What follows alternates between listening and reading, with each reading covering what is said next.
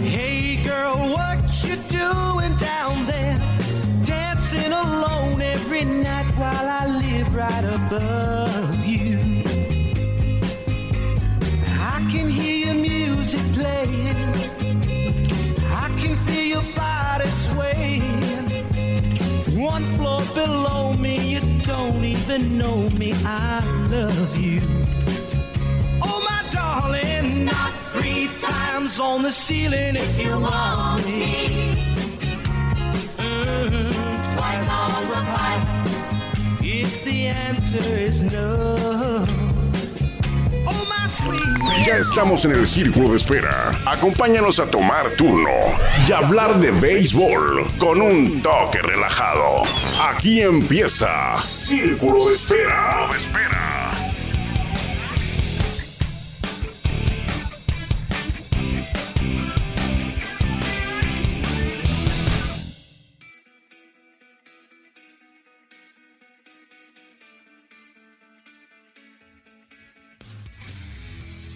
En alguna ocasión debió haber sido por ahí en el 2015. No debió, fue en el 2015, la temporada 2015 de los Toros de Tijuana en la Liga Mexicana de Béisbol.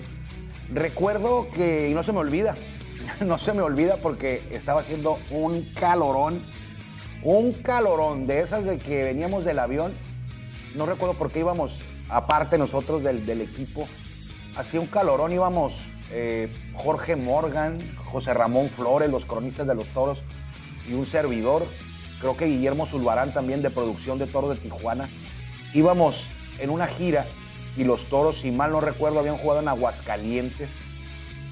eh, tipo martes, miércoles y jueves en Aguascalientes y el viernes en Laredo y Nuevo Laredo. Empezando en Nuevo Laredo el viernes. Y volamos el viernes muy temprano. El equipo voló en, una- en un avión fletado, en un charter, un avión pequeño. Eh, no, no, un, no un Learjet, pero un, avión pequeño, esos de la aerolínea, una aerolínea que se llama TAR, si mal no recuerdo.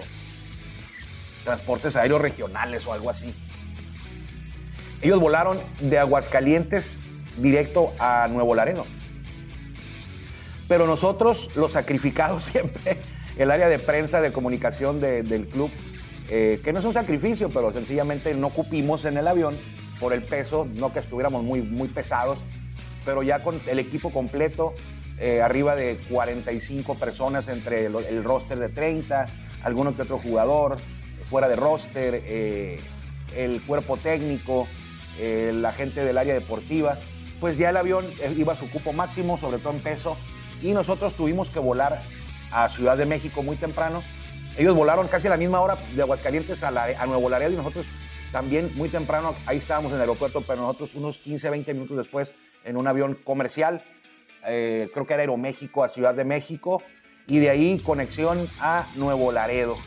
Cuando llegamos a Nuevo Laredo, eh, faltaban quizá unas tres horas para el juego, o dos, sí, más o menos de tres horas, que lo que tuvimos que hacer fue irnos del aeropuerto al estadio Nuevo Laredo, donde jugaban los eh, tecolotes, en el estadio Nuevo Laredo, que ya no lo usan, ahí está en Nuevo Laredo, eh, no lo usan, nuevo el estadio, bueno, tiene como unos 15 años ahorita, por ahí 10, 15 años, un poquito más, un poquito menos, y juegan en la Junta en esta temporada 2023, 22. La gente prefirió jugar en la Junta. Pero bueno, cuando aterriza el avión, el Nuevo Laredo, creo que nada más hay un vuelo diario o dos, el aeropuerto. Y al abrirse, la, entramos del aeropuerto, a la del avión, el avión no tiene los túneles esos, los, las, orugas que se conectan al avión. Abre la puerta del avión y bajas al, al- al- piso, al suelo, a la tierra. Eh, bueno, no es tierra, ¿no? Pero bajas y ya entras al aeropuerto. Pues cuando bajamos del avión, haga de cuenta usted que nos, haga de cuenta usted que nos habían dado una cachetada en la cara con el calorón que estaba haciendo, tipo las 4 de la tarde más o menos. Entramos al aeropuerto, esperamos ahí las maletas, al- pedimos un taxi también al abrirse la puerta del aeropuerto otra vez, ¿no? El aeropuerto tiene eh, aire, aire fresco, tiene aire, pero al abrirse las puertas del aeropuerto para ir por el taxi, abordar el taxi otra vez, el, la cachetada de calor en la cara, insoportable. De ahí nos fuimos al derechito al estadio de béisbol Nuevo Laredo eh, para pues, trabajar en la transmisión de los, de los juegos, de ese juego del viernes contra los tecolotes ahí en el estadio. Y recuerdo muy bien una anécdota que no se me olvida. El manejador en el 2015 era Juan Gabriel Castro. Y lo recuerdo porque ayer Juan Gabriel Castro me dio mucho gusto, entró al Salón de la Fama del Béisbol Mexicano y ahí me acordé de esa anécdota. Quizá, quizá sencilla, pero la recordé. Era el manejador, había entrado en sustitución de Eddie Díaz, con el que acabo de hablar hace unas horas también. Todo, todo, todo se conjuga. Eh, era el manejador, eh, era, era, Juan Gabriel Castro el manejador, que acababa de sustituir a Eddie Díaz en el 2015 eh, manejador joven, creo que estaba debutando Juan Gabriel Castro como manejador en ese 2015 en la Liga Mexicana de Béisbol, una, liga en la que él nunca jugó. Jugó solamente en Grandes Ligas y en, ay disculpe, no, mala mía diría Juan Gabriel, jugó en Grandes Ligas 17 temporadas y no pudo jugar Liga Mexicana de Béisbol, pero en el Pacífico sí jugó. Ayer ingresó al Salón de la Fama. Él era el manejador de los eh, Toros de Tijuana y los Toros acababan de contratar un refuerzo que iba a reportar ese día ahí. Entonces yo también quería entre yo más que nada, quería llegar temprano al estadio, por eso nos fuimos al hotel a dejar las maletas para entrevistar a, él, hacer las entrevistas. Una de ellas sería el nuevo eh, refuerzo de los toros que se reportaría ahí ese mismo día. Y sí se reportó. Se trataba, se trató ese día de Lew Ford, un jardinero estadounidense güero que jugó de ligas varias temporadas, me refiero a varias como unas cuatro, cinco, seis, creo que cinco. Eh, con los mellizos de Minnesota la mayoría, la mayoría porque también tuvo una temporada con los Orioles de, de Baltimore. Y están los toros ahí intentando practicar con tremendo calorón. La verdad que se te calentaban las, los pies porque en el Nuevo Laredo no es pasto natural, es artificial, es una alfombra. Y los toros tuvieron que suspender la práctica por el calorón que estaba haciendo y por, por el, cómo se estaba poniendo el caucho del terreno de juego ahí en Nuevo Laredo. Entonces entrenaron un poquito, se estiraron nada más y decidieron mejor, eh, ya estiraron, calentaron, que no se ocupaba mucho, no se necesitaba mucho calentar. Eh, cuando empezó el juego, me voy a adelantar, cuando empezó el juego, ahorita me regreso, eh, el, la temperatura estaba en 41 grados a las 7 y media. 41 grados a las 7 y media para empezar el juego. Y así se jugó, no hay ningún problema, ¿no? Pues se jugó así, pero sí la práctica, pues yo creo que estaba unos dos graditos más todavía, unos 43, 44, a la sombra. Bueno, eh, pues mientras intentaban los toros eh, eh, realizar, llevar a cabo la práctica previa, el calentamiento, práctica de bateo ahí, pues reportó Liu Ford y fue a reportarse con su nuevo manager. Pues resulta, llega, llega Liu Ford y le dice, ¿qué estás haciendo aquí? O sea, en broma, ya sabía Liu Ford, ¿no? Y era recién llegado y, no, no, había saludado a su manager, pero fue directo con él, lo saludó, lo abrazó y le dice, ¿qué estás haciendo aquí?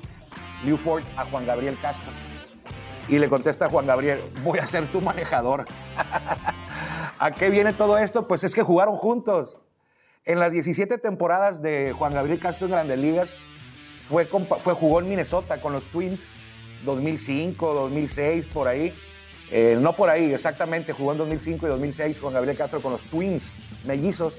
Y en ese equipo estaba Liu Ford, jugó cinco temporadas Liu Ford y cuatro fueron con los mellizos, con los Twins. Y fueron compañeros de equipo, dos temporadas. Bueno, una y media, porque Juan Gabriel estuvo una temporada completa con los Twins y la otra la dividió con los rojos y con, los Twins y con los rojos. Pero fueron compañeros de equipo más de un año, ¿no? Una temporada y media. Eh, llega Liu Ford y se reporta y le dice, ¿qué haces aquí? What are you doing here? No sé si, le, no sé si, pues, si fue exactamente así o alguna otra grosería por ahí, ¿no? What are you doing here? ¿Qué estás haciendo aquí? Eh, Liu Ford, eh, bromeando, ya sabía quién era el manager, no lo había saludado, pero cuando lo, firmaron y lo contrataron, pues, pues, se enteró que el manager era Juan Gabriel Castro. Y voltea a Juan Gabriel ya, cuando lo estaba abrazando y le dice, voy a ser tu manager. Creo que le dijo, voy a ser tu manager, cabrón. y luego se lo tradujo en inglés, ¿no? I'm gonna be your skipper, I'm gonna be your manager. Algo, algo, algo le dijo ahí, ya se rieron, estuvieron platicando un rato eh, ahí en el estadio y luego después se tomó la decisión de, de, no alargar mucho la práctica previa al primero de la serie contra los tecolotes de los dos Laredos. En ese momento creo que eran los tecolotes de, de los dos Laredos, sí eran ya los dos, creo que sí eran de los dos Laredos, no estoy seguro si, si fue la temporada que nada más jugaron en México y que luego en 2016 esos tecolotes se, convirtieron en los tecolotes de Tamaulipas y jugaban en Reynosa y jugaban en, eh, en, Reynosa y en, y en, en Nuevo Laredo. Pero la, anécdota sí es correcta, no recuerdo bien si, si fue, eh, si jugamos ese año también en Laredo o nada más fue ahí en el estadio Nuevo Laredo. Creo que nada más fue en el estadio Nuevo Laredo. No jugaban en Laredo en ese momento. Los tecolotes eran la otra directiva, no la que está ahorita.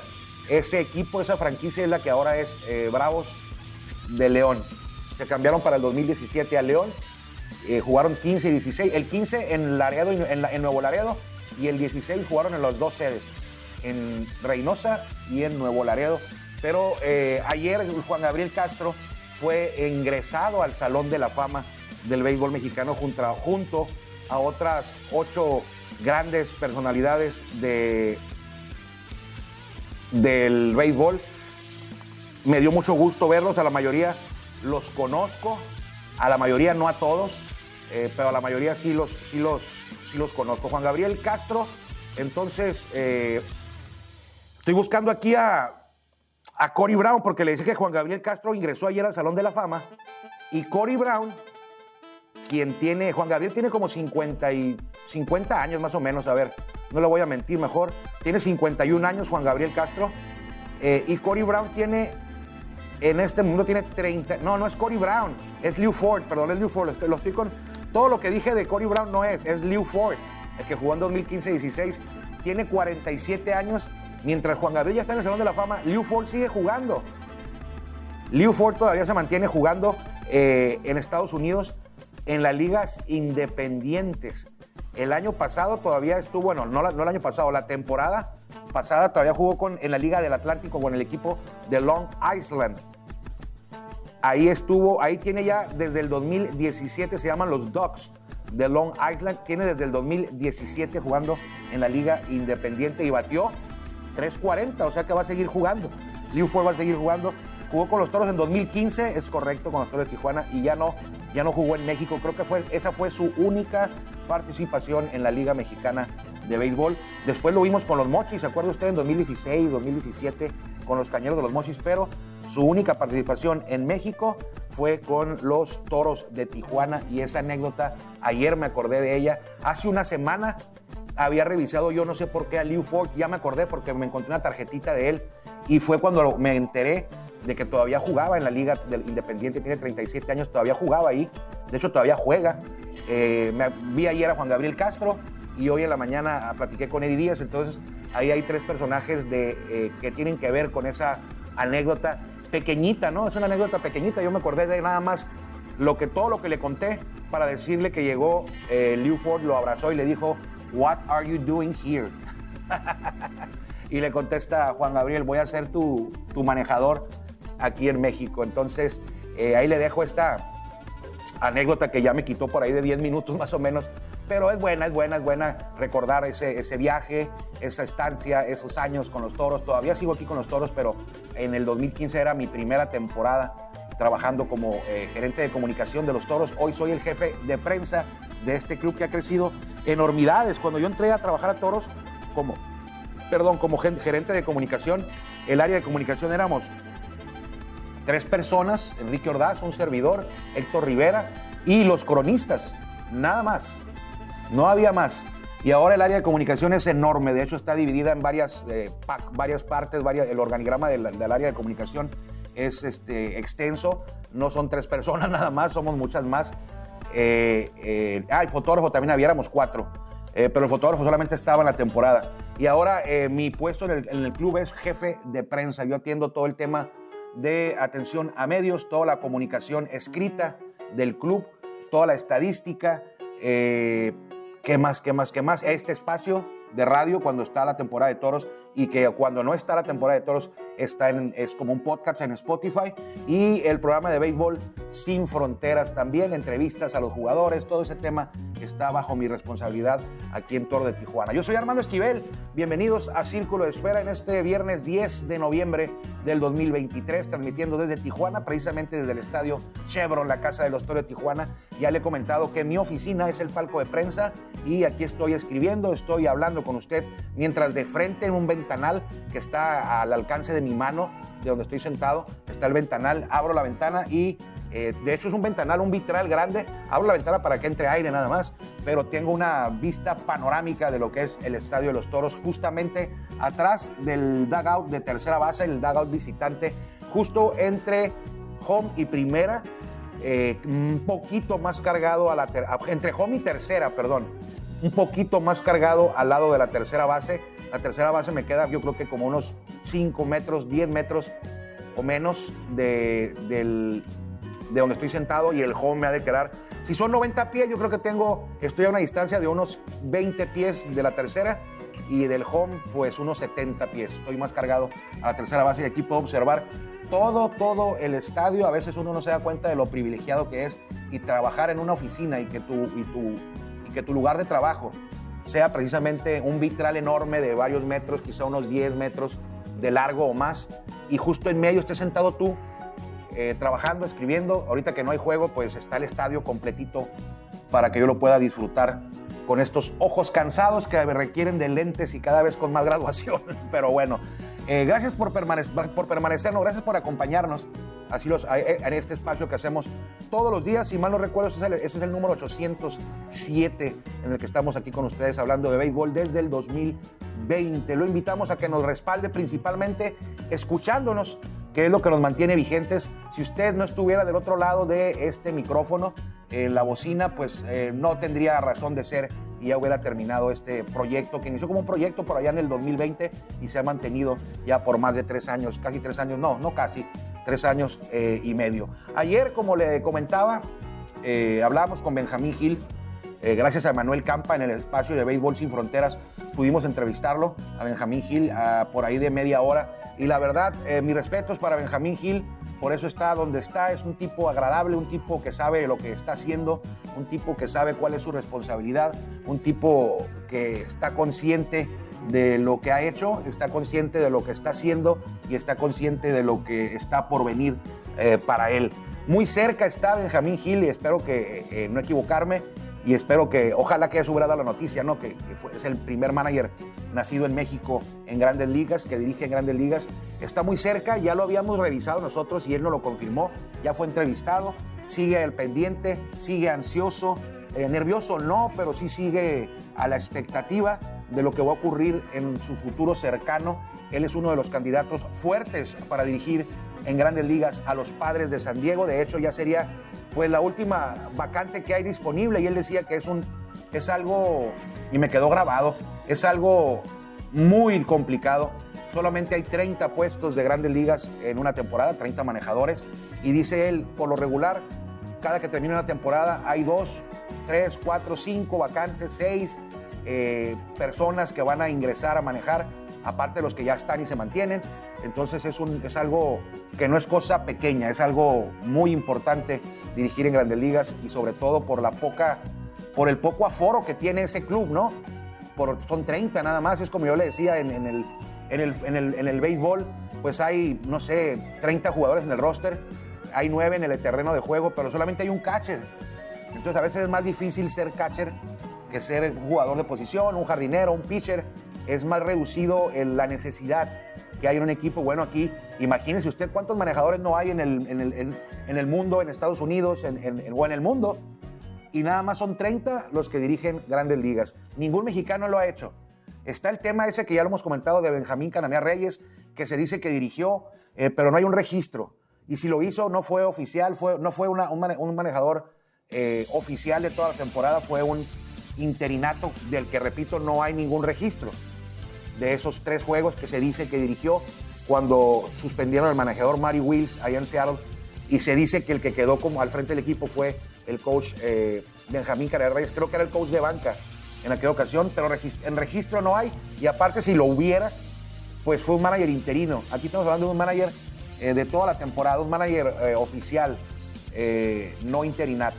Entonces, ojalá, ojalá que, que pueda Benjamín Gil lograrlo. Me decía también que que no extraña a los tomateros, que no es algo así como que los extraña porque han andado muy ocupado. Andaba en México con Randy Arena, con el tema del, Premio Nacional del Deporte que le va a entregar a la selección de béisbol que él dirigió de manera súper exitosa ahí en, el Clásico Mundial de Béisbol. Eh, dice que no los extraña, pero que sí voltea a verlos. Cada que tiene oportunidad eh, está al pendiente, ve los juegos en su casa, creo que vive en Texas.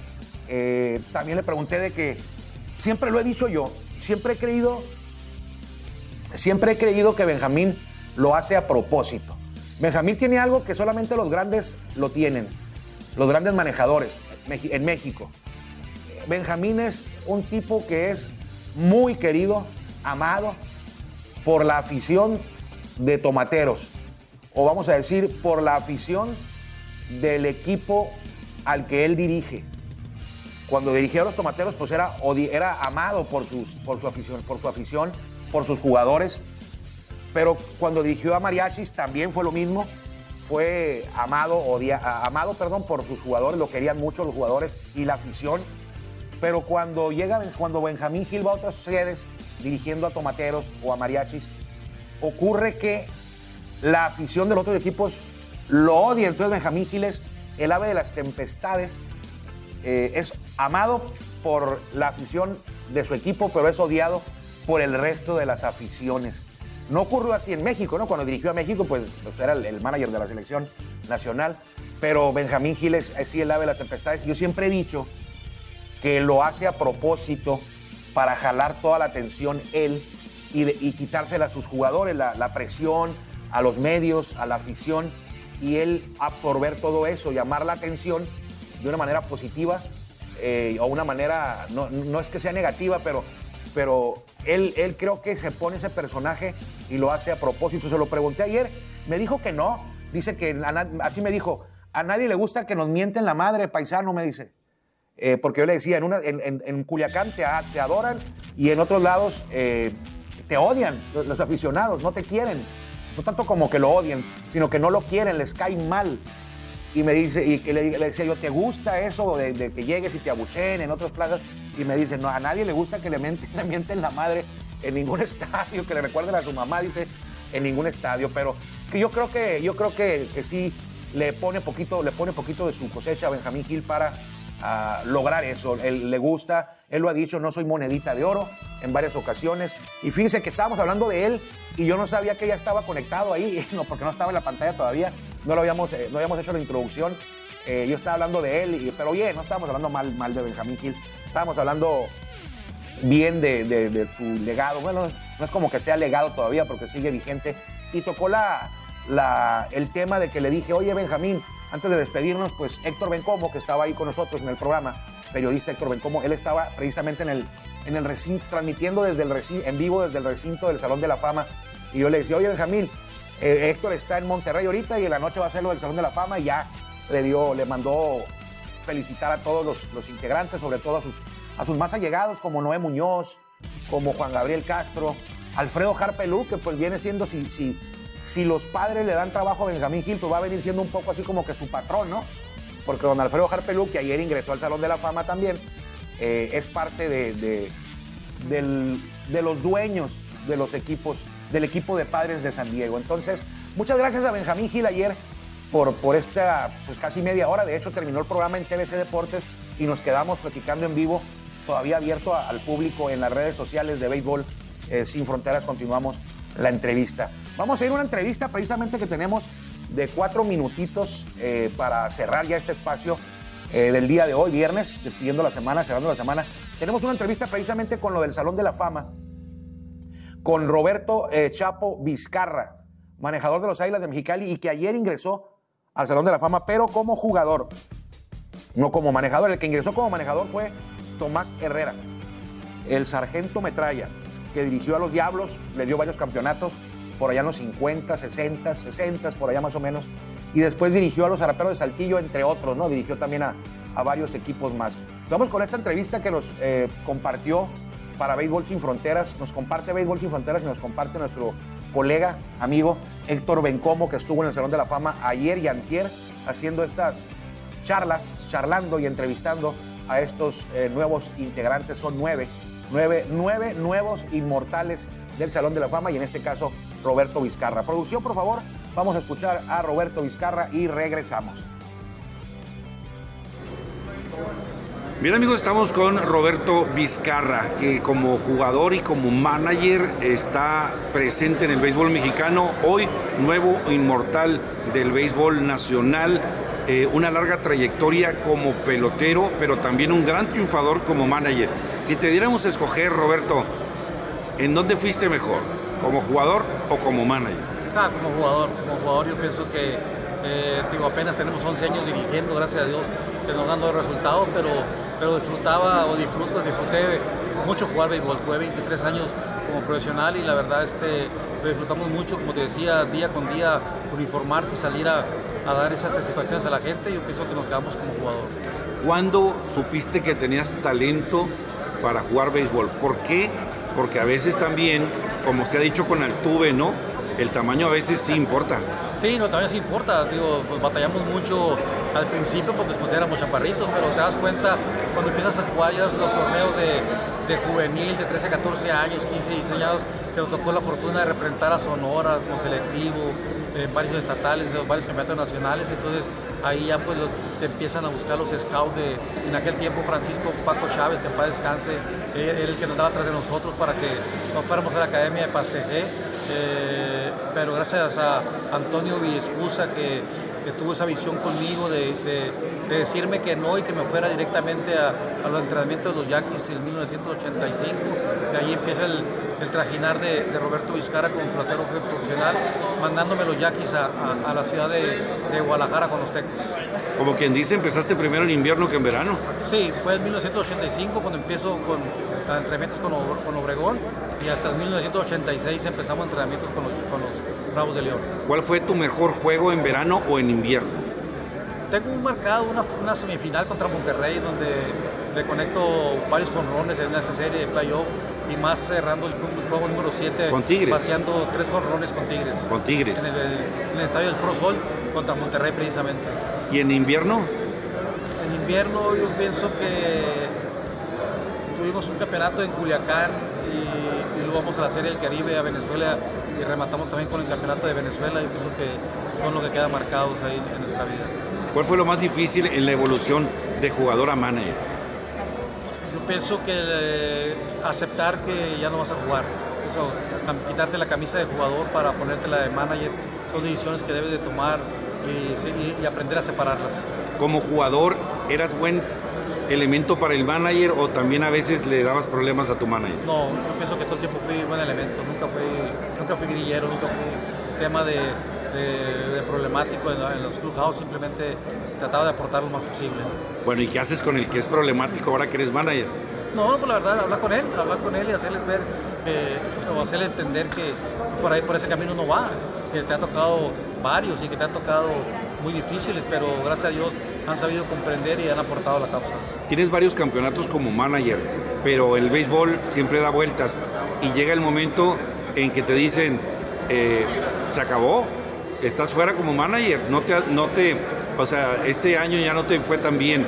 ¿Qué se siente ahí que a pesar de ser un, un ganador de campeonatos, llega el momento en que como manager debes de tener las maletas en la puerta? No, claro, estamos expuestos tanto como jugador como, como manager, pues los números son los que marcan y tú te vas dando cuenta de que si, en ese momento pues no funciona, yo pienso que la directiva está en todo su derecho de moverte y lo hemos aceptado como, como todo profesional eh, esas, esa, esos despidos, pero gracias a Dios te digo, en base a, a, a trabajo pues hemos obtenido este, buenos resultados.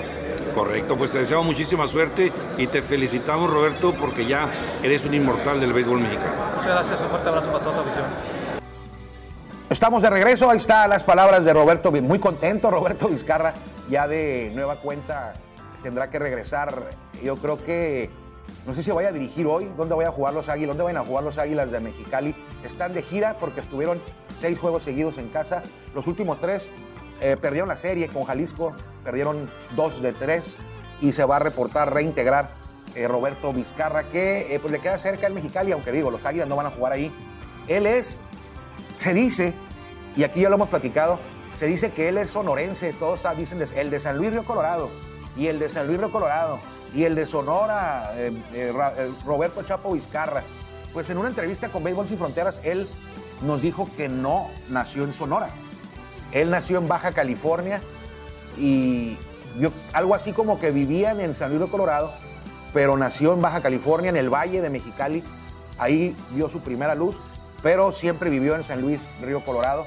Eh, no sé si, creo que fue registrado, habría que preguntarle si fue registrado en Baja California o si fue registrado en Sonora, pero él nació en Baja California, aunque eh, pues se le considera sonorense, ¿no? Él también lo, se considera sonorense, pero habrá que preguntarle si su acta de nacimiento fue expedida en Baja California o fue expedida en Sonora y ahí ya tendremos la oficialidad, ¿no? Eh, eh, será sonorense de, de, que ahí creció y ahí vivió, pero donde nació va a depender del acta donde esté registrado, pero lo que sí es un hecho que él nació en Baja California, en el área del Valle de Mexicali, ahí nació. El registro lo va a hacer oficial si es de Sonora o de, de Baja California, pero él nació en Baja California. A lo mejor su registro es de Sonora, pero él nació en Baja California. Pero bueno, mañana le tendremos, bueno, mañana no, mañana le tendremos, iba a decir que mañana tendremos otra entrevista con Noé Muñoz también, pero ya no nos va, no nos va, o sí de una vez. Sí, vamos de una vez, entonces vamos en 25 minutos. No, ya son, ya son 30 minutos lo que tenemos con el Chapo Vizcarra. Entonces lo vamos a dejar para el lunes, esperando buenas noticias en el tema de, Benjamín Gil, eh, en el tema de, de, los padres de San Diego. Ojalá sea el manager, nos dijo Benjamín Gil, que casi casi tiene todas las cartas puestas ahí, ¿no? Casi todas las cartas puestas ahí porque ya hay nuevo manager en Los Angelitos, Ron Washington, y su contrato con Los Angelitos terminó. Entonces, si los padres no le dan trabajo como manager a Benjamín Gil, pues él estará esperando a ver si algún equipo o los mismos Angelitos lo recontratan para el puesto que tenía, ya como, como era como coach de primera base de los Angelinos, pero eso ya dependerá del área deportiva de los Angelinos, sobre todo también del nuevo manager Ron Washington, que seguramente llega un manager y trae su gente de confianza para la temporada. Entonces, nos encontramos el lunes, si Dios quiere. Hoy es viernes 10 de noviembre, nos encontraremos el lunes, que será lunes 13, ¿no? 10, 11, 12, lunes 13 de noviembre. Si Dios quiere, por aquí lo invito a seguirnos, a seguirme en las redes, Armando Esquivel, en el fanpage de Facebook, ahí es donde subo más información, y también en Armando Esquivel Reynoso, alguna parte de la información que subo en el fanpage también la comparto en, mi Facebook eh, normal, pero le aconsejo mejor en el Armando Esquivel, que es fanpage. Traigo ahí una, casaca de los toros de Tijuana en la, foto.